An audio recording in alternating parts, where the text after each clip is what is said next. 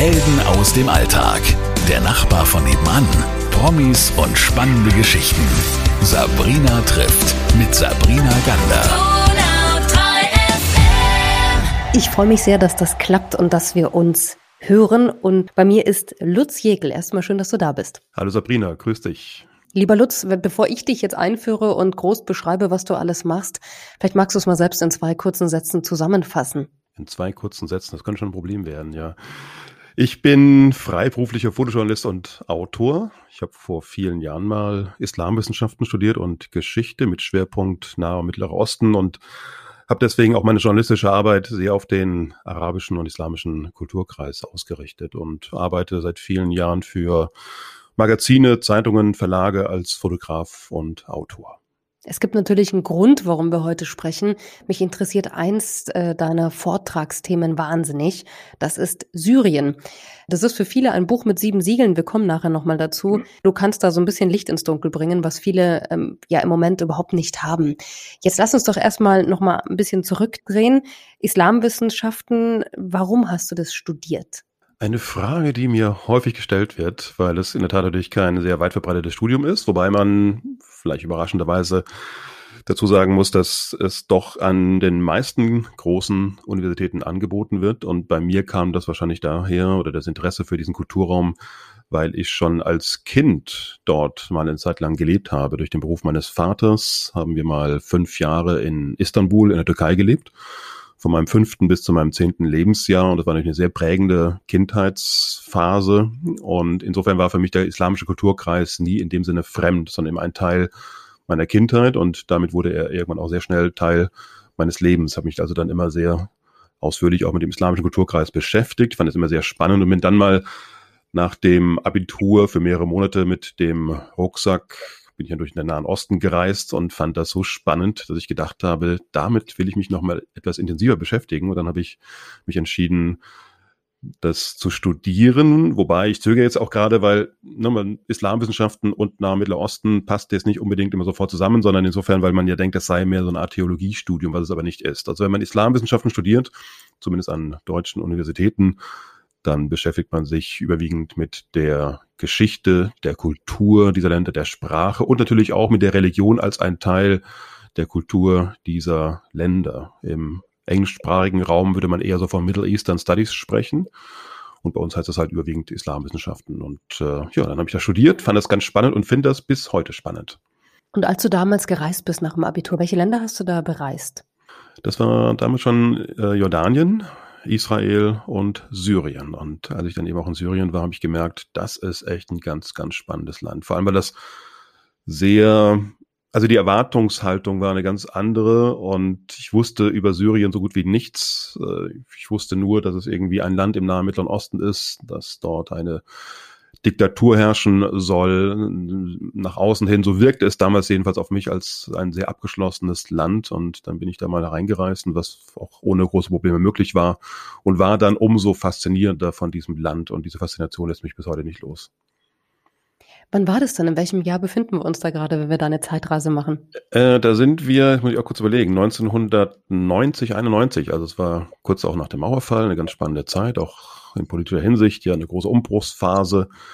Und dann eben nach dem Abitur muss ich erstmal kurz meinen äh, Bundeswehrdienst antreten. Und dann war für mich aber schon sehr schnell klar, dass ich dann mal in diese Richtung mich orientieren möchte, also mit dem Studium und vielleicht auch beruflich, wobei der Beruf damals noch gar nicht feststand, sondern es ging zunächst mal darum, das Studieren, sich mit diesem Kulturraum näher beschäftigen und genau, und dann folgten so die Jahre. Ja, und dann hast du ja vorhin eingangs schon gesagt, du bist äh, Fotojournalist auch, also du, du textest, du machst Reportagen, aber nicht nur von dem Gebiet auf der Welt, sondern dich hat es ja noch ganz woanders hin verschlagen. Was sind denn so deine Länder, die dir unter die Haut gegangen sind, wo du gemerkt hast, oh, da muss ich vielleicht noch mal hin oder das, das hat eine ganz besondere Magie auf mich ausgeübt? Hm, ja, wobei man schon sagen kann, dass also während der Studienzeit war ich überwiegend im Nahen Mittleren Osten unterwegs. Also während der Semesterferien habe ich auch meinen Rucksack gepackt und bin dorthin gereist, aber auch in anderen Teilen der Welt, auch mal nach Pakistan, Indien, aber das war halt immer schon so ein bisschen Nahen Mittleren Osten und Fernostasien, was mich immer sehr fasziniert hat. Hm, die Reisen in viele andere Länder waren dann schon eher auch beruflich bedingt. Also weil ich dann ja irgendwann Reisereporter geworden bin oder generell Reporter, aber mit Schwerpunkt Reisereportagen. Pardon. Und bin dann eben in viele Teile der Welt gekommen und äh, der Beruf hat es dann mit sich gebracht, äh, dass ich viele Teile der Welt bereisen durfte, dann aber auch auf dem Auftrage für Reportagen oder Buchprojekte.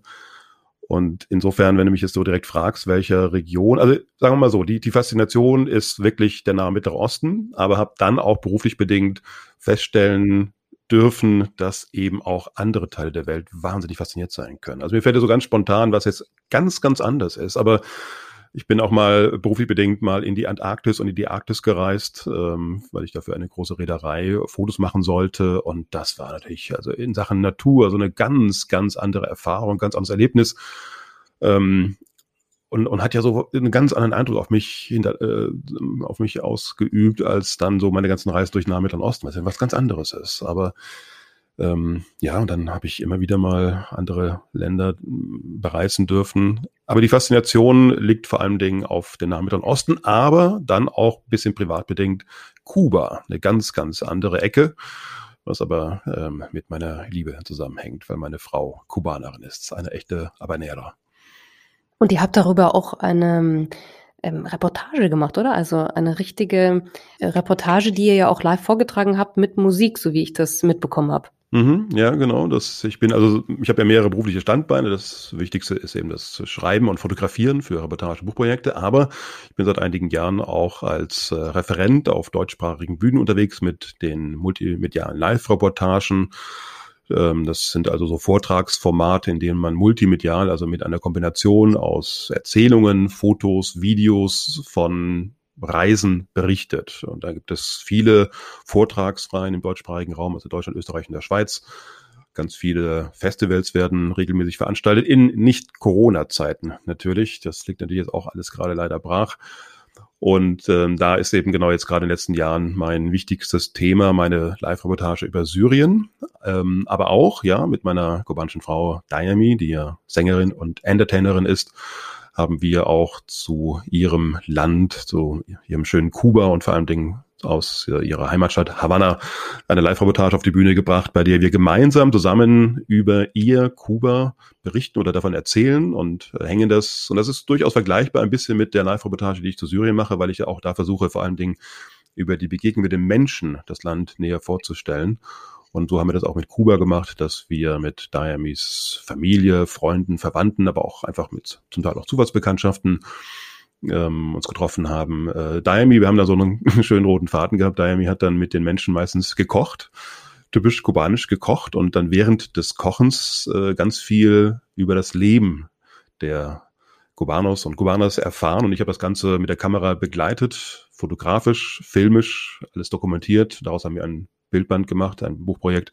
Und daraus ist dann die Live-Reportage entstanden, bei der wir eben dann gemeinsam auf der Bühne stehen. Und ich glaube, das besondere Schmankerl, könnte man sagen, ist, dass Diami in einigen Passagen unseres Auftritts auch live auf der Bühne singt. Und sie hat eine wahnsinnig schöne Stimme. Sie ist auch in, immer noch in Kuba eine sehr bekannte Sängerin, obwohl sie schon lange, lange in Deutschland lebt. Aber das ist, glaube ich, schon eine ganz schöne Mischung. Und das bringt so ein bisschen so dieses bunte Leben, auch so ein bisschen das, was man mit Kuba in Verbindung bringt, auf die Bühne einerseits, aber andererseits nehmen wir uns auch natürlich die Freiheit, natürlich tiefer einzusteigen in das alltägliche Leben der Kubanos und ähm, erfahren dann, glaube ich, auch sehr viel mehr über das Leben der Kubaner, das eben nicht immer nur so leicht beschwingt ist, wie es oft nach außen vielleicht manchmal so wirkt. Man hat ja eine gewisse Klischeevorstellung auch von Kuba, das ja auch durchaus zutrifft. Aber natürlich ist das Leben äh, auf der schönen Insel alles andere als ein Zuckerschlecken. Und äh, das versuchen wir auch zu thematisieren, indem wir eben gerade diese Porträts, die wir gemacht haben, ähm, auf die Bühne bringen und dann aus ganz verschiedenen sozialen Schichten versuchen, das Leben auf der Insel zu porträtieren. Jetzt ist es für viele Journalisten eigentlich ein Traumberuf, Reisereporter zu sein. Es scheitert meistens an den Gagen und an den Aufträgen. Wie ist denn die Realität?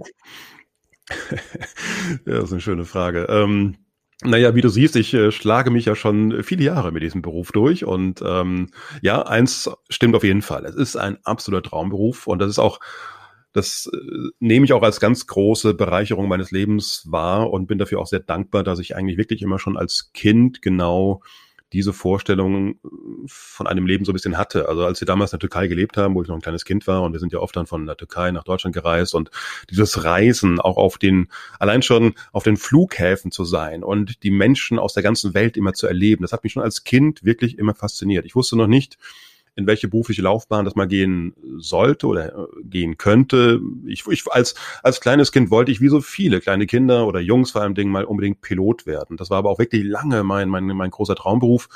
Der zerplatzte dann irgendwann, als ich glaube ich 15, 16 wurde und habe eine Brille bekommen. Das war damals eben noch über 30 Jahren so die Zeit, als man, wenn man sich für den Beruf des Piloten bewerben wollte, durfte man keine Brille tragen. Und dann habe ich mich halt irgendwie anders orientiert. Das war damals allerdings auch wirklich ein großer Einschlag, weil das wirklich lange mein Traum war.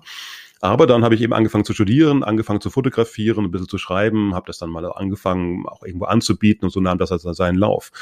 Und ich bin seither immer schon freiberuflich unterwegs gewesen. Ich war also nie irgendwo mal angestellt in einer Redaktion, sondern habe mich, wenn du so willst, immer als Freiberufler so ein bisschen durchgeschlagen in dieser Branche. Aber dadurch, dass ich auch ein bisschen breiter aufgestellt bin als Fotograf, als Schreiber, jetzt auch seit einigen Jahren als Referent, habe ich eben so ein bisschen verschiedene Standbeine und ich bin zutiefst davon überzeugt und ich glaube, das kann ich schon bei aller Bescheidenheit auch ein bisschen von mir behaupten, wenn man wirklich für den Beruf brennt oder wenn man auch für ein Thema brennt, wenn man, wenn einem wirklich, wenn einem das so viel Spaß macht, was man beruflich macht. Und da kann ich ja wirklich sagen, ich habe ja nun wirklich meine Leidenschaft zum Beruf gemacht und fotografieren, schreiben, reisen, die Welt sehen, Menschen kennenlernen, in diese Welten einzutauchen und das jetzt sogar seit einigen Jahren auch multimedial auf die Bühne zu bringen und auf der Bühne stehen, zu erzählen, von diesen Erlebnissen zu berichten, das macht mir auch ganz, ganz großen Spaß. Und gerade bei Syrien, das ja auch nochmal so ein ganz anderes Thema ist, ähm,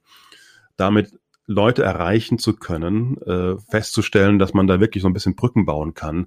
Das, das bringt so viel Motivation und deswegen bin ich sehr sicher und ich kann mich eigentlich, wenn wir jetzt, muss es schon wieder sagen, wenn wir jetzt nicht gerade Corona hätten, ähm, kann ich mich eigentlich über eine mangelnde Auftragslage nicht beschweren. Ähm, ich hatte wirklich eine sehr, sehr gute Auftragslage auch in den letzten Jahren äh, für alle Bereiche, die ich so anbiete und ich glaube, das kommt, hängt eben damit zusammen, dass ich das, was ich versuche zu vermitteln, auch mit einer Leidenschaft vermitteln kann und das spüren die Leute und das spüren sogar auch dann die die Auftraggeber und, und äh, ja, da kann ich mich also eigentlich gar nicht gar nicht beschweren. Aber ja, man muss natürlich auch am Ball bleiben. Nicht? Man muss das Netzwerk ausbauen. Auch jetzt zum Beispiel versuche ich gerade auch die Corona-Zeit dazu zu nutzen, äh, auch noch viel stärker meine äh, Social-Media-Aktivitäten auszubauen. Das was ganz gut gelingt. Also dass ich jetzt ganz be beispielshaft, ich bin ja hier in, sitze ja in Berlin und äh, habe dann auch im vergangenen Jahr beispielsweise mein fotografisches äh, Portfolio ein bisschen verändern müssen, weil ich ja nicht reisen darf. Äh, Corona-bedingt, dass ich dann mich auch mehr auf Berlin konzentriert habe. Ich habe dann aber beispielsweise auch, und das macht jetzt nicht so wahnsinnig viel Spaß, aber es ist eben auch ein Teil der fotografischen oder journalistischen Arbeit.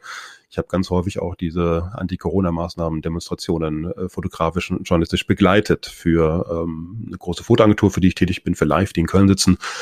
Und äh, so greifen dann auch viele Magazine, auch Zeitungen auf, mein, ähm, auf meine Fotografie zurück und habe da jetzt auch nochmal einen ganz anderen Einblick gehabt. Das ist was, was ganz anderes, als ich vorher gemacht habe.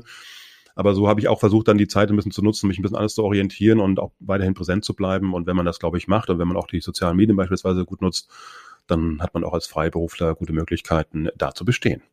Kann man denn überhaupt noch reisen, ohne ein Motiv einfach an sich vorbeigehen zu lassen, weil es vielleicht einfach ein schöner Moment ist? Oder greifst du automatisch dann immer zur Kamera oder versuchst es festzuhalten, weil du denkst, ah, das muss ich jetzt auch mitnehmen? Weißt du, was ich meine? Ich kenne das von Kollegen, die können gar nicht mehr richtig Urlaub machen, weil sie immer mhm. denken, sie müssen das ja mit aufnehmen und äh, ja. das, das ist ein Motiv und da ist ja dann, ähm, ja, das hört dann einfach gar nicht mehr auf, weil dieser Automatismus schon in dir drinnen ist. Ja, das ist ein Gefühl, das ich leider sehr gut kenne. Ich weiß noch, vor vielen, vielen Jahren mal bin ich mal für ein paar Tage mit meiner damaligen Freundin nach Rom gefahren für ein paar Tage und ich habe dann ganz bewusst meine Kamera nicht mitgenommen. Ich habe so gelitten, ich habe so gelitten, weil einerseits natürlich habe ich es auch genossen, weil ich dann genau eben nicht immer diesen Moment hatte, jetzt musst du alles festhalten, was du da siehst. Aber es ist ja irgendwie, es ist ja nicht nur mein Beruf, es ist ja Teil meines Lebens und mir macht es ja auch ganz, ganz große Freude. Ähm, und das war wirklich das erste und letzte Mal in meinem Leben, dass ich irgendwo hingereist bin ohne Kamera. Ähm, und insofern, ja, das stimmt schon. Es, aber ich weiß jetzt gar nicht, ich überlege jetzt gerade, ob ich das wirklich so als eine Einschränkung wahrnehme, dass ich manchmal, wenn ich irgendwo hinreise, oft natürlich mit diesem fotografischen Blick reise. Aber dadurch, dass ich jetzt nicht irgendwie als Last empfinde oder nicht irgendwie als ein Muss, weil ich jetzt Fotograf bin, dass ich das alles festhalten muss, sondern weil ich es auch festhalten möchte und will, ähm, ist das für mich jetzt, äh, das, das geht so Hand in Hand. Und aber es stimmt schon, ja, natürlich, wenn man, wenn ich oft unterwegs bin, dass ich dann immer auch gucke, das könnte doch irgendwie gerade ein schönes Motiv sein. Das ist auch, oh, guck dir mal das Licht an und auch da hinten, guck mal, also diese Architektur oder diese Menschen dort. Und aber ja, aber das ist doch auch schön. Also dann fotografiere ich das, versuche das festzuhalten und wenn ich dann hinterher in meinem Rechner dann die Bilder sehe, dann, dann freue ich mich darüber und ähm, ich glaube, mittlerweile habe ich das über die vielen Jahre auch gelernt, ähm, reisen zu können. Wobei ich auch ehrlich gesagt, ich muss auch jetzt überlegen, wann, wann reise ich denn mal privat? Das kommt auch selten vor. Also ich bin ja so viel beruflich eigentlich unterwegs, dass ich dann eigentlich Privates eher genieße, wenn ich dann hier äh, im schönen Berlin bin ähm, und, und äh, wir wohnen auch hier sehr ruhig und das ist ein schöner Ausgleich auch zu den vielen Reisen. Ja. Das glaube ich sofort. Jetzt lass uns gleich über dein Hauptthema, über Syrien reden, über diese Vortragsreihe, die du ja auch hast, im Moment ja auch digital anbietest. Mhm. Du hast vorhin erwähnt, dass du auch bei diesen ganzen Querdenken-Demonstrationen jetzt für Presseagenturen oder Fotoagenturen fotografierst. Das ist eine Art Dokumentation ja auch. Mhm. Lass uns ganz kurz nur hinblicken. Was erlebst du dort? wenn ich auf diesen, wir nennen sie ja meistens so diese Querdenker-Demos unterwegs bin und ich war im letzten Jahr mehr, auf mehreren oder fast allen jetzt hier in Berlin, ähm, muss man, ja, es gibt viele Menschen, die dort mitlaufen, die friedlich sind, die einfach demonstrieren wollen, die ihren Unmut vielleicht Ausdruck verleihen wollen, die unzufrieden sind äh, mit den äh, Anti-Corona-Maßnahmen, die darunter leiden, die vielleicht auch Sorgen machen, wohin das noch geht die, äh, und da gibt es ja, und ich würde auch mal sagen, gerade jetzt in jüngster Zeit auch äh, berechtigte Kritik an, an einigen Maßnahmen, weil sie vielleicht nicht durchdacht sind, weil sie nicht konsequent sind, ähm, weil vielleicht auch deren Wirksamkeit nicht immer wirklich erwiesen ist. Da finde ich, gibt es eine ganze Menge legitimen, legitime Berechtigungen, das zu kritisieren. Ähm, was aber dann problematisch wird, und das habe ich halt leider wirklich viel beobachten müssen. Und ich finde, da können sich dann auch die, ich nenne sie jetzt mal so, die friedliebenden Demonstrierenden sich nicht von einer Verantwortung freisprechen, dass sie sich eben äh, gemein machen mit Menschen, die ganz andere Ziele auch verfolgen, sondern Demonstrationen. Also ich habe das vielfach ähm, fotografisch begleitet und damit letztendlich auch festgehalten, was ich beispielsweise auch auf meinen Webseiten auch ähm, zeige, dass natürlich auch sehr viele aus dem rechten bis hin zum rechtsradikalen Spektrum auf solchen Demonstrationen mitlaufen und man dann wirklich beobachten kann, wie die wie nenne ich sie denn jetzt eigentlich? Also sagen wir mal so, ich jetzt ohne, das soll jetzt nicht despektierlich äh, klingen, wenn ich sage, die besorgten Bürger, die mit einem legitimen Anliegen auf solche Demonstrationen gehen, die aber, und da fängt es dann ja auch schon an, also wenn du sagst, du hast da Leute gesehen mit Maske und Abstand, kann ich nicht bestätigen. Also auf solchen Demonstrationen sehe ich keine Menschen, so gut wie keine Menschen. Ich sage einfach jetzt meine Zahlen, 90 bis 95 Prozent halten keine Abstände, tragen keine Masken. Äh, wenn du sie fragst, ich habe immer wieder mal auf solchen Demonstrationen natürlich auch regelmäßig mit solchen Menschen gesprochen, wollte mit ihnen ins Gespräch kommen, wollte fragen, was, was sie denn antreibt. Und da habe ich oft die Erfahrung gemacht, habe darüber auch mal ein sehr langes Video gemacht, ähm, wo ich diese Erfahrungen äh, beschrieben habe, dass ich dann auch mit Menschen gesprochen habe, von denen ich wirklich auch das Gefühl habe im Gespräch, ich habe hier gerade keine dummen Menschen vor mir, sondern das sind zum Teil durchaus wirklich reflektierte Menschen. Und wenn ich, und ich sie dann frage, warum seid ihr hier? Dann sagen sie ja, weil wir einfach keine Lust haben auf diese Gängelung auf dieses von oben herab. Ähm, wir, wir, wir schlittern doch in eine Diktatur und da, da setze ich halt schon eine Frage, seid ihr wirklich der Ansicht, weil wir alle gemeinsam bestimmte Schutzmaßnahmen einhalten müssen, um eine Pandemie einzudämmen, dass wir da uns schon auf dem Weg in eine Diktatur befinden? Und ich finde es sehr erschreckend festzustellen, dass viele Menschen das wirklich glauben. Und wenn ich dann wiederum sage, Pandemie, dann kommt gleich von deren wieder so die Einstellung, Moment mal, was heißt denn Pandemie? Ne, ist es nicht vielleicht doch eher so eine Plandemie? Also da kommt wirklich so dieses ganze Verschwörungsideologische jedes Mal zum Vorschein und ich mache dann diesen Menschen auch den, und ich weiß, ich erinnere mich jetzt ganz konkret an einen Mann, mit dem ich mich länger unterhalten habe, der auch zumindest äh, behauptet er das von sich auch Journalist war. Und ich habe dann zu ihm gesagt, aber warum bist du denn dann hier? Und dann sagte er, ja, ich will mir das mal einfach auch angucken und ich habe auch das Gefühl, ähm, das wird alles so einseitig wahrgenommen, ich will mir mal selbst ein Bild machen. Und dann habe ich ihn gefragt, ja, und wie ist denn dein Eindruck? Er sagte, ja, guck, guck dich doch um, das sind doch alles friedliebende Menschen. Und in dem Moment, wo er das zu mir sagte, liefen an uns, ungelogen, ein paar Leute mit der Reichsflagge vorbei. Und dann habe ich gesagt, ja, aber was sagst du denn dazu? Und dann sagte er, ja, wozu? Sag ich, ja, da die, die Jungs da mit der Flagge. Und dann sagte er, was ist denn mit den Flaggen? Und dann habe ich gesagt, das ist doch jetzt nicht dein Ernst. Weißt du, so ging das manchmal hin und her. Und dann habe ich irgendwie zu ihm gesagt, was, was sagst du denn davon, dass zum Beispiel auch äh, Martin Sellner da hinten am Brandenburger Tor steht? Sagt er, wer ist Martin Sellner? Und dann habe ich gesagt, das ist der, der bekannteste Kopf der rechtsradikalen identitären Bewegung. Und dann sagte er, ja Gott, wenn der auch da ist. Und dann habe ich ihm einige AfD-Politiker gezeigt, die alle dort rumliefen. Ich habe ihm äh, andere Gruppierungen gezeigt, äh, mit Reißflaggen, mit erkennbar, dann QAnon, ne? überall war das Q zu sehen. Dann habe ich ihm gesagt, guck mal, was sagst du denn dazu, wenn ich hier mit QAnon rumlaufe? Und dann sagt er zu mir, was ist QAnon?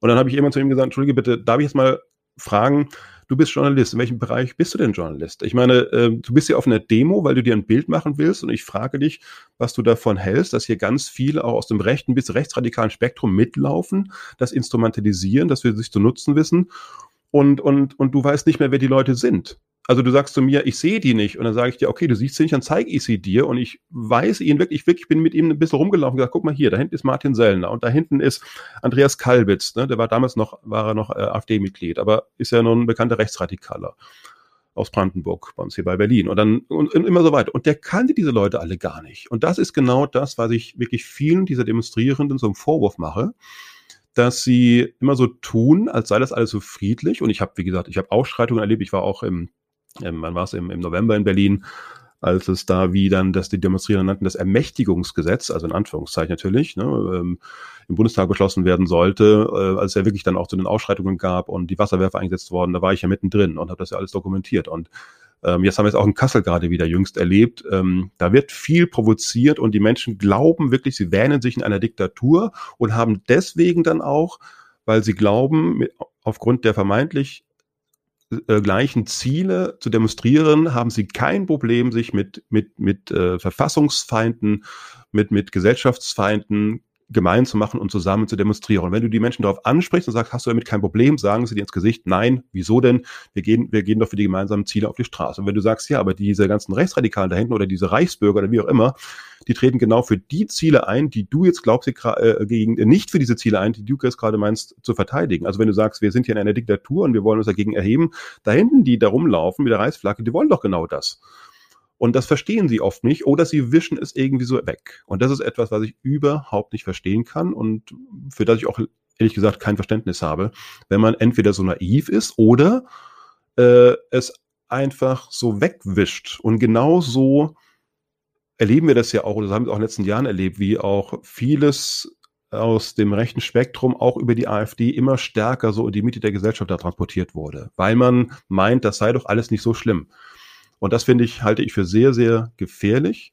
Und ich finde es auch beunruhigend. Und das war eben etwas, was ich in den vergangenen Jahren auf diesen vielen Demonstrationen häufig beobachten musste. Und deswegen nehme ich das nicht mehr an, wenn Leute zu mir sagen, was willst du denn? Es ist doch alles friedlich und wir sind, wir, wir, wir schenken allen Menschen ein Herz und äh, wir gehen gemeinsam auf die Straße für Freiheit. Ne? So wie es immer heißt, Frieden, Freiheit, keine Diktatur. Das ist ja eine der wichtigsten Slogans der Querdenkerbewegung. Und dann sage ich immer, ja, keine Diktatur, aber dann geht nicht mit Recht und Rechtsradikalen auf eine Straße.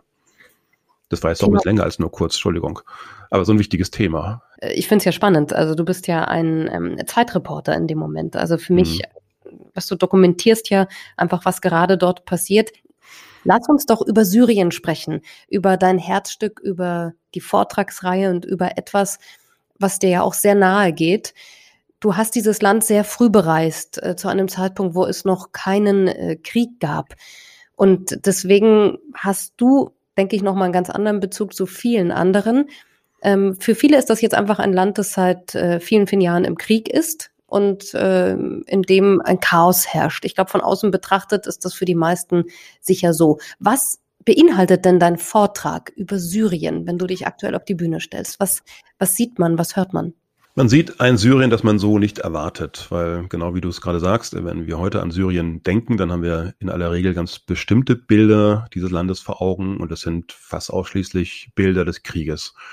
Und du hast ja auch gerade gesagt, ich habe noch Syrien zu einer Zeit kennengelernt, als es dort noch keinen Krieg gab. Ich würde sogar noch ein bisschen anders formulieren. Ich habe Syrien vor allem kennengelernt als ein Land ohne Krieg, weil ich ja 1993 zum ersten Mal in Syrien war. Also zwei Jahre noch, dann habe ich 30-Jähriges und bin, habe eine Zeit lang auch in Damaskus gelebt, fast ein Jahr lang. Ähm, ich habe dieses Land unzählige Male bereist. Ich habe auch während des Studiums habe ich eine Zeit lang als Studienreiseleiter gearbeitet, bin also mit deutschsprachigen Reisegruppen in den Nahen Osten gereist, Libanon, Jordanien, aber vor allen Dingen und am meisten nach Syrien und ähm, habe Freunde dort und habe dieses Land, glaube ich, sehr ausführlich kennengelernt, bereist, vor allem auch über die Menschen dort kennengelernt ähm, und ich habe ja dann eine Zeit lang, also etwa ein Jahr in der Altstadt von Damaskus gelebt und das war alles lange vor diesem Krieg.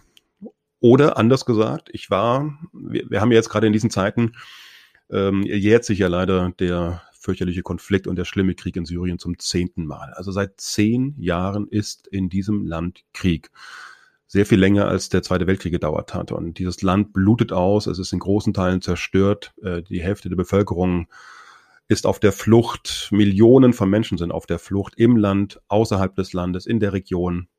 Und es ist eine ganz, ganz große Tragik. Und ich versuche eben, weil dieses Bild Syriens als ein Land des Krieges so weit verbreitet ist in unseren Medien, was ich auch verstehe, wegen dieses langen Krieges, versuche ich eben dieses Bild etwas ähm, dem etwas entgegenzusetzen, weil natürlich auch durch die sogenannte Flüchtlingskrise, ich spreche lieber von der Flüchtlingsfrage seit 2015, bei der auch sehr viele Menschen aus Syrien nach Europa und vor allem die nach Deutschland geflüchtet sind, es sind ja mittlerweile rund, man schätzt etwa 650.000 Syrerinnen und Syrer bei uns in Deutschland, und damit kommen eben auch sehr viele Menschen bei uns mit Syrern in Kontakt, ins Gespräch. Es gibt natürlich, das wissen wir, auch viele Ressentiments, äh, auch viele Klischeevorstellungen über dieses Land. Und ich versuche mit meiner Live-Reportage, das ja aus einem Buchprojekt entstanden ist, das ich zusammen mit der deutsch-syrischen Publizistin Lamia Kador gemacht habe und mit weiteren Co-Autorinnen und Co-Autoren, daraus ist eben diese Live-Reportage entstanden. Wir versuchen, diesem Bild etwas entgegenzusetzen, indem wir eben dieses Syrien ohne Krieg, also dieses Land vor dem Krieg porträtieren in seiner großen Vielfalt. Und äh, das scheint ganz gut zu gelingen. Also wir können, glaube ich, hier ganz gute Brücken bauen, weil ich es oft erlebe, wenn ich auf der Bühne stehe und ich habe jetzt mittlerweile in den letzten drei Jahren, glaube ich, jetzt fast 180 Mal diesen Vortrag zeigen dürfen. Der geht über zwei Stunden, diese multimediale Live-Reportage auf der Bühne, wo man dann wirklich, wo ich dann auf der Bühne stehe und dann ganz viel von meinen Begegnungen von meinen Reisen äh, durch Syrien berichte und dann haben wir meistens ganz, ganz große Leinwände, fünf, sechs, sieben bis zu zwölf Meter Leinwände und da sind dann meine Bilder zu sehen und dann kann ich die Menschen mitnehmen auf eine Reise und zeige ihnen dann ja wirklich ein Syrien, das sie so nicht kennen und auch gar nicht so erwarten. Und das erfahre ich ganz oft hinterher auch im Gespräch, dass das für viele Menschen so ein Aha-Effekt ist, äh, was sie da auf der Leinwand sehen. Wie ist denn aktuell die Situation? Kannst du uns mal ein bisschen aufklären? Ich glaube, dass äh, viele Menschen überhaupt nicht wissen, wie es gerade in Syrien aussieht oder was dort los ist. Es ist dramatisch. Es ist katastrophal.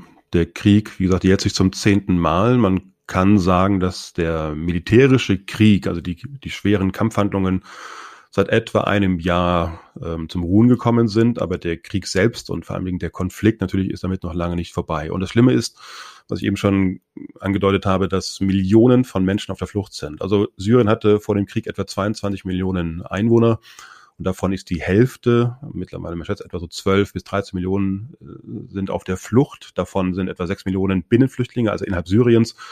Und nochmal so viele, also sechs Millionen Menschen sind außerhalb Syriens auf der Flucht. Davon, und das ist auch mal ganz wichtig zu betonen, weil ja so viele sag mal, Flüchtlingsgegner oder Menschen, die da so ein bisschen ähm, Ressentiments vielleicht haben, äh, der, der Ansicht sind oder glauben, äh, dass sie alle anderen Syrer nach Deutschland geflohen sind oder nach Europa geflohen sind. Das ist nicht der Fall. Die allermeisten Syrerinnen und Syrer sind ins unmittelbare Nachbarland geflohen. Äh, über dreieinhalb Millionen sind in der Türkei etwa eine knappe Million in Jordanien und nochmal so viele in, im Libanon. Der Libanon, der selbst nur viereinhalb Millionen Einwohner hat, da kommen on top nochmal eine Million syrische Gefürchtete dazu. Bei einem so kleinen, sehr armen Land. Und das wäre so, als hätten wir hier in Deutschland 20 Millionen syrische Gefürchtete aufgenommen. Wir haben 650.000 aufgenommen. Und das ist also eine irre Dimension und die Menschen werden mehr schlecht als recht versorgt. Im Ausland geht's ihnen, sagen wir mal, noch besser als im Land selbst. Die vielen Millionen Geflüchteten innerhalb Syriens haben fast alles verloren. Die haben äh, ihre Heimat verloren, ihr Zuhause verloren, sind auf der Flucht. Viele von ihnen sind auch in die nordwestliche Region um Idlib geflohen. Dort leben etwa anderthalb Millionen Flüchtlinge in katastrophalen Verhältnissen. Und das Schlimme ist, dass auch die Hilfe der Hilfsorganisationen, vor allem auch der internationalen Hilfsorganisationen. Und es kommt ja die größte Hilfe für syrische Geflüchtete kommt immer noch aus Europa und auch aus den USA, dass diese Hilfe vor Ort kaum noch ankommt, weil auch das ist eine Taktik des syrischen Regimes, die versuchen, diese Hilfen zu unterbinden, um damit weiterhin auch die Bevölkerung zu zermürben. Und da ist eine, ist eine brutale Taktik des Regimes, sie sagen, je schlechter es den Menschen geht, und es geht ihnen schon richtig schlecht, desto weniger begehren sie auf und desto eher äh, finden sie sich dann wieder mit den Verhältnissen ab. Und das ist natürlich eine, eine, eine fürchterliche Tragik in diesem Land. Und dieses Land kommt so schnell auch nicht zur Ruhe. Und das, ist, das Schlimme ist einfach, wie gesagt, dass man diesen Menschen nur noch ganz, ganz schwer helfen kann. Ich bin ja selbst mit einigen Hilfsorganisationen im regelmäßigen Austausch. Ich kenne Menschen, die dort arbeiten ähm, die Syrienhilfe wurde von einem Deutschen gegründet, von Carsten Malige, der schon 2012 diese Hilfsorganisation ins Leben gerufen hat. Die Orienthilfe aus München von dem äh, bewundernswerten Kabarettisten Christian Springer vor vielen Jahren ins Leben gerufen, die wirklich selbst diese ganzen Hilfsgüter und, und, und, und finanziellen Mitteln, die sie bekommen als Spenden vor Ort im Libanon, in den Flüchtlingslagern oder sogar mit einem syrischen Netzwerk, das zum Teil im, im Geheimen agieren muss, damit sie überhaupt diese Hilfe leisten können. Und diese helfen dann direkt in Syrien und versorgen zigtausende von Menschen jeden Tag mit, mit äh, Nahrungsmitteln. Und so können die Menschen einigermaßen überleben, aber in oft katastrophalen äh, Verhältnissen. Wann warst du denn das letzte Mal dort, Lutz? Ja, exakt vor zehn Jahren. Also ich war 2011 im März 2011 und wir haben jetzt März 2021. Also vor genau zehn Jahren war ich leider das letzte Mal in Syrien. Ich war da gerade wieder auf einer Reise und März 2011, das war ja so die Zeit, da sprach man ja vom sogenannten arabischen Frühling, weil sich ganz viel in der arabischen Welt bewegte politisch. Das war schon die Zeit, also März 2011 war schon die Zeit, als ja schon Ben Ali, der Diktator in Tunesien gestürzt war, Mubarak in Ägypten, in Libyen bröckelte es schon ganz gewaltig. Und das war eben so die Zeit, da war ich dann in, in Syrien und habe da mit meinen syrischen Freunden auch gesprochen, habe sie dann so gefragt, ja, ne, also jetzt eher so eher so ein bisschen salopp. Ähm, so, wie ist es bei euch hier in Syrien? Nicht? Äh, jetzt hier Ägypten, Tunesien, Libyen und hm, Syrien. Und dann haben meine syrischen Freunde das auch eher so ein bisschen salopp weggelächelt, weil sie gesagt haben zu mir, Lutz, äh, Habibi, ne, mein Freund, was soll denn bei uns in Syrien passieren? Du kennst das Land doch auch so, so lange und so gut. Und bei uns in Syrien, nein, da wird nichts passieren. Davon war ich überzeugt, davon waren alle internationalen Beobachter überzeugt, davon, waren selbst die Syrerinnen und Syrer überzeugt. Es gab natürlich ähm, Unruhe in dem Sinne, dass man sich auch natürlich motiviert sah durch das, was da, durch das, was in Tunesien, in Ägypten passierte, dass man sagte, Mensch, und wir leben ja auch seit vier Jahrzehnten in einer Diktatur und äh, vielleicht können wir auch mal demonstrieren für Reformen. Da war noch überhaupt nicht von irgendeinem Regime Change die Rede. Und ähm, aber dass das mal, dass die Menschen wirklich auf die Straße gehen, das war dann noch gar nicht so absehbar. Das begann da allerdings schon, denn ich war am 17. März, ich weiß es noch wie heute, am 17. März 2011 war ich das war mein letzter Tag in Syrien, da gab es schon erste Demonstrationen in Südsyrien, in Daraa. Das wurde dann auch sehr bekannt, weil das war die, waren die Tage, wo Kinder in Daraa, einer kleinen Stadt in Südsyrien, Slogans, äh, anti Bashar al-Assad-Slogans an die Wand gesprüht haben, sind dafür dann festgenommen worden, gefoltert worden zum Teil getötet worden. Wir reden hier von Kindern. Und das hat natürlich damals schon große Wogen geschlagen in Syrien. Davon hatte ich aber noch gar nichts bekommen in Damaskus, in der Hauptstadt, weil nicht solche Nachrichten verbreiten sich nicht so schnell in einer Diktatur, in einem autoritären System. Und ähm, insofern war die Stimmung noch eher entspannt. Und ich bin dann ins Flugzeug gestiegen, bin zurückgeflogen nach Deutschland im festen Glauben, ich komme bald wieder nach Syrien, wie auch immer in den letzten 20 Jahren, wo ich regelmäßig nach Syrien gereist bin. Ich bin ja über einen Zeitraum von rund 20 Jahren immer wieder nach Syrien gereist und darauf fußt ja dann auch meine Live-Reportage, unser Buchprojekt, auf diesen Erfahrungen und bin dann zurückgeflogen und dann ging es ein paar Tage später auch in Syrien langsam los und daraus entwickelte sich dann recht schnell dieser Konflikt und dann dieser fürchterliche Krieg. Und dass ich eben vor zehn Jahren zum letzten Mal in Syrien gewesen bin, das habe ich damals nicht im Ansatz kommen sehen. Wie ging es denn eigentlich los? Nimm uns doch mal ein bisschen mit. Es gab ja, du hast vorhin den arabischen Frühling erwähnt, in anderen Ländern äh, immer ein besonderes Ereignis. Gab es das in Syrien so auch? Hast es diese Demonstrationen erwähnt, aber was war denn der Anstoß von allem?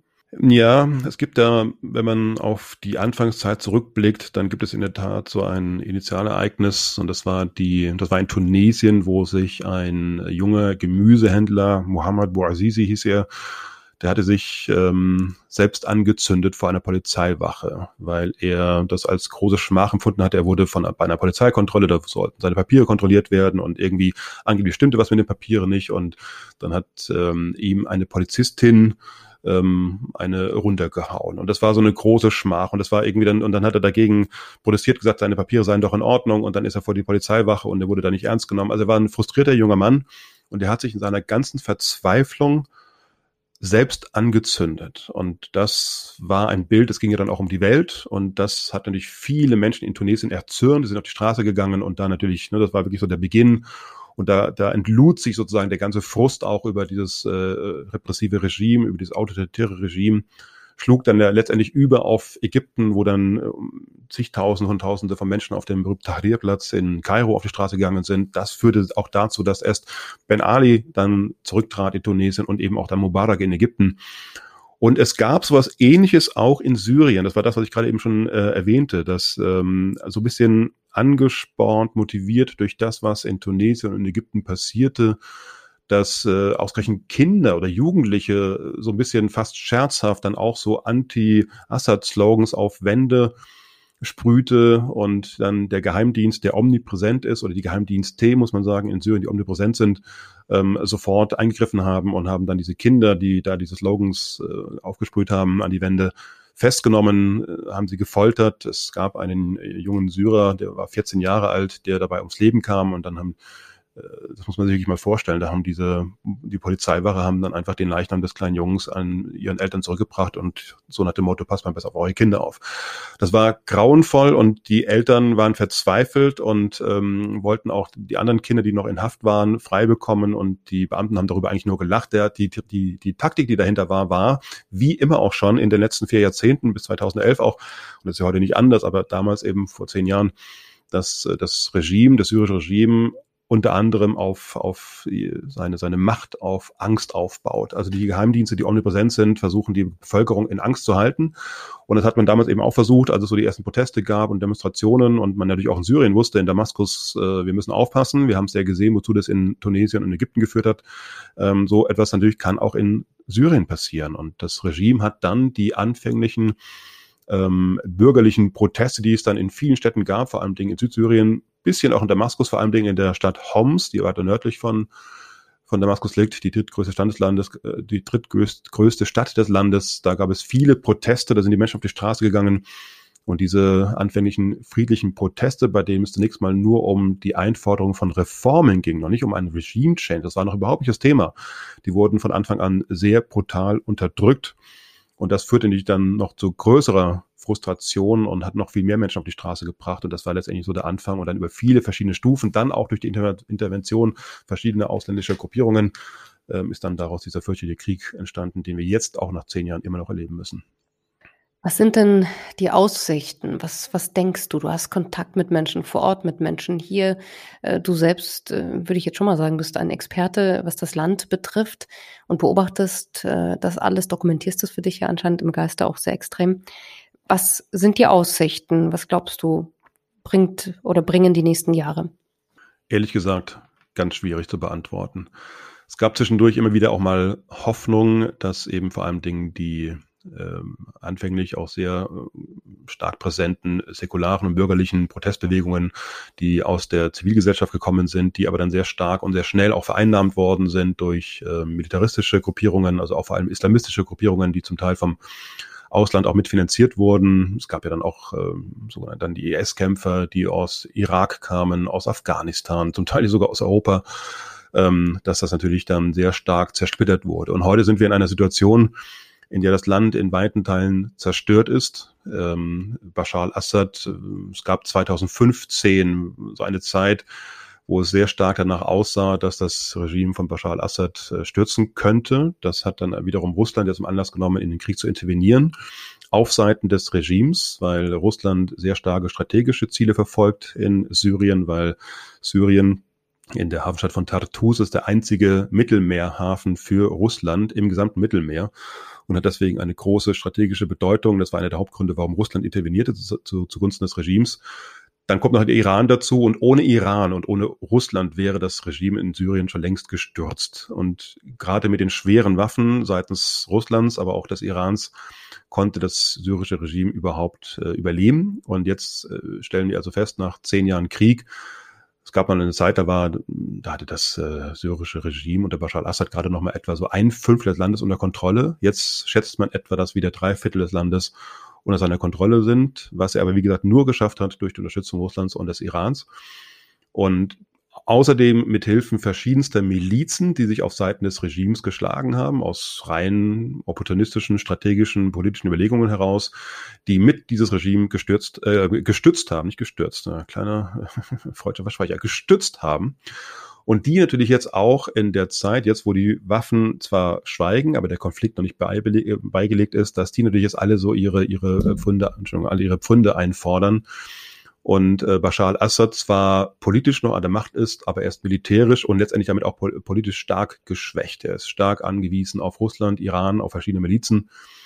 Und wie da ein Frieden einkehren soll in dieses Land. Vor allem Ding auch, weil ja die Gründe, warum damals die Menschen nach vier Jahrzehnten Diktatur, Unterdrückung, Korruption, auf die Straße gegangen sind. Wir dürfen auch nicht vergessen, es gibt eine große politische Repression in diesem eigentlich so schönen Land. Das ist ja das, was ich mir versuche zu vermitteln. Man könnte vielleicht jetzt auch den Eindruck gewinnen, wenn ich das alles so erzähle, ja, warum ist denn der Knabe da irgendwie 20 äh, Jahre lang durch das Land gereist, wenn es denn so ein, ein, ein, ein repressives Regime ist? Und da sage ich immer ganz bewusst, ja, weil ich so unterscheiden weiß zwischen dem wirklich kulturell, historisch und vor allen Dingen auch menschlich so reichen und vielfältigen Land einerseits und andererseits eben dieses schlimme politische System. Und gegen dieses System in Syrien stehen die schlimmsten Foltergefängnisse dieser Welt. Gegen dieses System sind eben vor zehn Jahren die Menschen auf die Straße gegangen und wollten ein anderes Syrien, noch nicht unbedingt ein politisch anderes, in dem Sinne, dass das Regime gleich gestürzt wird. Sie wollten zunächst mal Reformen, sie wollten Freiheit, sie wollten Würde. Dafür sind die Menschen auf die Straße gegangen. Und diese diese Gründe, warum die Menschen auf die Straße gegangen sind, die bestehen nach zehn Jahren schlimmen Krieg immer noch fort. Und das ist auch das, was die Menschen so frustriert. Deswegen sehen sie kaum noch Möglichkeiten. Und damit, wie immer es, um auf deine Frage zurückzukommen, wie immer es auch weitergeht mit Syrien, mit diesen politischen Verhältnissen und auch mit diesem Regime wird es für Syrien keine Zukunft geben, weil ja auch ganz viele Menschen, die geflüchtet sind, sind ja nicht nur vor dem Krieg geflohen, die sind ja vor allen Dingen auch vor diesem Regime geflohen. Millionen Menschen, die nicht zurückkehren können, solange dieses Regime an der Macht ist. Und deswegen wird es ganz, ganz schwierig. Und es kann nur ein internationaler Prozess sein, der auch dazu führt, dass die politischen Verhältnisse sich grundlegend in, in diesem Land ändern. Du zeigst in deinen Vorträgen, Lutz, wie schön das Land trotzdem war, vielleicht mhm. auch irgendwann wieder sein wird. Ähm, und man kann selbst in diesen Zeiten deine Vorträge sehen. Das ist mir ganz wichtig, dass wir das noch mit reinbringen. Es gibt sie nämlich auch digital in diesen Pandemiezeiten.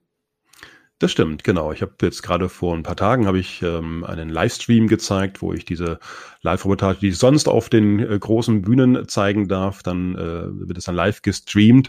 Ich habe mittlerweile auch die Corona-Zeit dazu genutzt, diesen ganzen Vortrag zu digitalisieren. Also ich habe auch eine eigene DVD dazu gemacht. Also wer sich wirklich dafür interessiert, der kann dann mit dieser DVD dreieinhalb Stunden mit mir durch Syrien reisen. Und ich glaube, ich habe mir da, wenn ich das so sagen darf, was bisschen was Pfiffiges einfallen lassen, denn ich habe mich mit der Greenscreen-Technik ähm, in den Vortrag eingebaut. Also ich habe mich vor einem grünen Hintergrund äh, selbst gefilmt, wie ich erzähle von meinen Begegnungen, von meinen äh, Erlebnissen in diesem Land und habe mich dann selbst digital in meine Fotos eingebaut. Das beispielsweise, wenn wir in dem berühmten antiken Theater von Bosra stehen oder in dem antiken Theater der alten Handelsstadt Palmyra in der Wüste, wenn ich auf der Bühne des Theaters stehe, dann stehe ich wirklich auf der Bühne dieses Theaters. Oder im berühmten Zug von Damaskus, wo ja so das Leben so, so quirlig ist und so, so trubelig.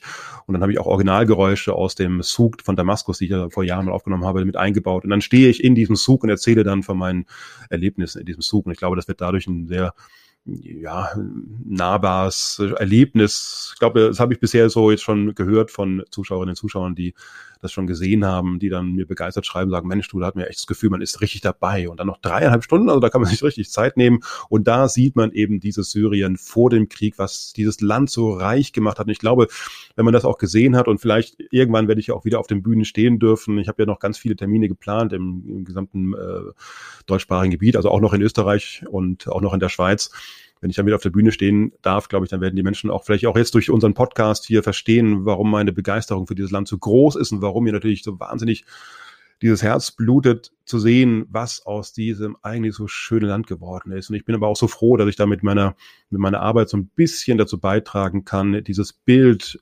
Syriens, das man bei uns nur als ein Land des Krieges wahrnimmt, ein bisschen zu erweitern.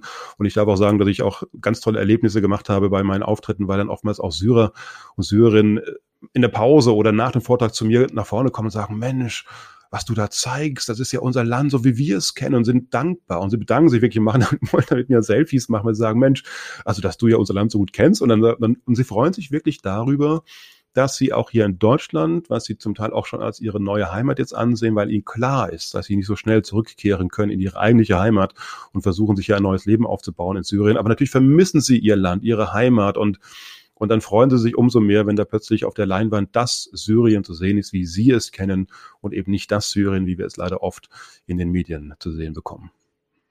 Lieber Lutz, normalerweise stelle ich am Abschluss immer die Frage, was treibt dich an, was liebst du an deinem Job, aber erübrigt sich komplett. Ist das schon deutlich geworden, meinst du, ja? Okay. Wenn man dir zuhört äh, und dich einfach nur äh, hört, reicht das schon, um mhm. selbst Feuerflamme zu sein. Ich wünsche mir, dass es ganz viele Menschen gibt, die sich jetzt noch mehr für dieses Land, für deine Vorträge interessieren. Lutz Jäkel kann man suchen und findet man ziemlich schnell. Und dann gibt es äh, deine Vorträge, aber auch deine anderen Arbeiten. Auch das mit Kuba finde ich wahnsinnig spannend und wunderschön umgesetzt. Und ich freue mich, dass du dir die Zeit genommen hast, heute ein klein wenig aus deiner Arbeit zu erzählen. Und äh, so viel mehr soll es auch gar nicht sein, damit noch mehr Menschen auf deine Website gehen und auch in deine Vorträge. Online und hoffentlich bald auch wieder live. Danke dir, Lutz. Ich danke dir, Sabrina. Vielen Dank. Helden aus dem Alltag. Der Nachbar von nebenan. Promis und spannende Geschichten. Sabrina trifft mit Sabrina Gander.